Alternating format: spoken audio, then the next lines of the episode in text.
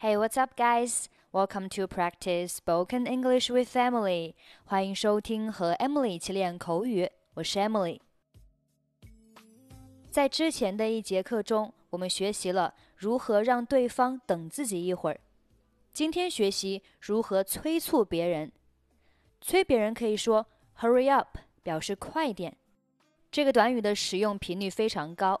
那今天呢，学习一些其他的表达。Move it，动起来。Move it。Let's go，我们走吧。Let's go。Shake it，动起来。Shake it。Shake a leg，赶快。Shake a leg。Could you hurry up, please？请你快点儿好吗？Could you hurry up, please? Would you mind going a little faster? 你能不能稍微快一点？Would you mind going a little faster? Pick up the pace. 加快速度。Pick up the pace. Get a move on. 快点儿。Get a move on. Let's make it rush. 让我们加快速度。 Let's make it rush. Rush it, please. 请快一点。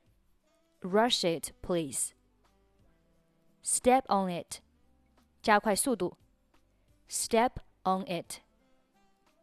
Give it some gas. 加快速度。Give it some gas.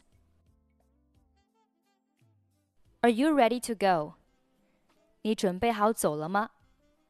或者还可以说，Are you ready to leave? To take off? To get out of here? What's taking so long? 怎么花这么长时间？What's taking so long? What's the hold up? 怎么这么慢？或者可以说 What's the delay？什么事情给延误了 ？You're holding everyone up。大家都在等着你呢。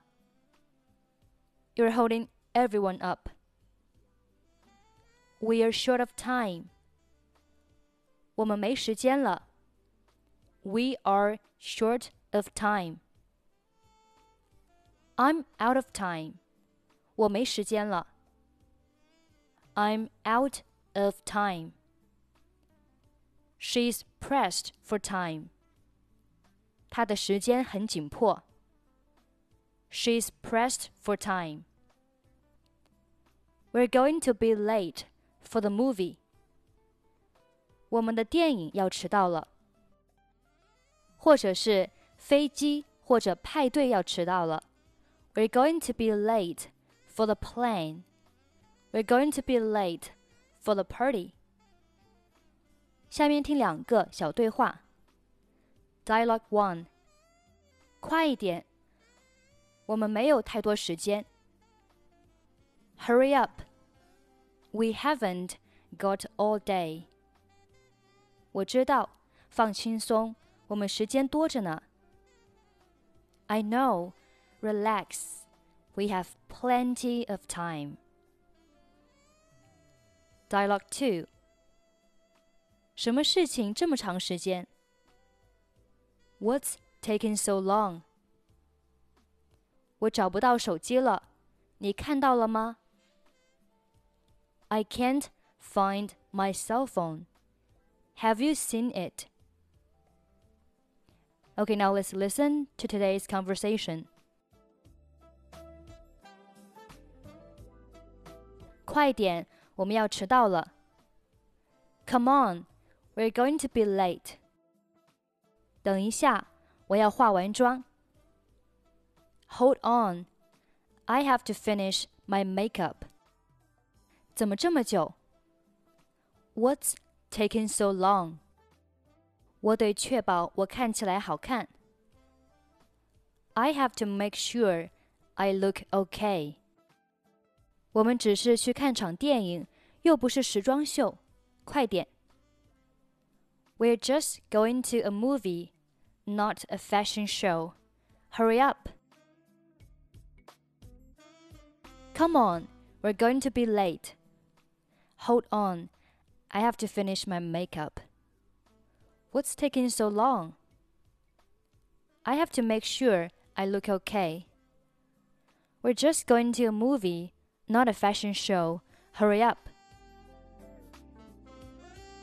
Okay, that's pretty much for today. 想要参与本期节目的跟读版本以及语音打分，欢迎您关注微信公众号“英语主播 Emily”，在公众号里回复“节目”两个字即可参与，或者搜索抖音号“英语主播 Emily” 获取更多单词发音视频。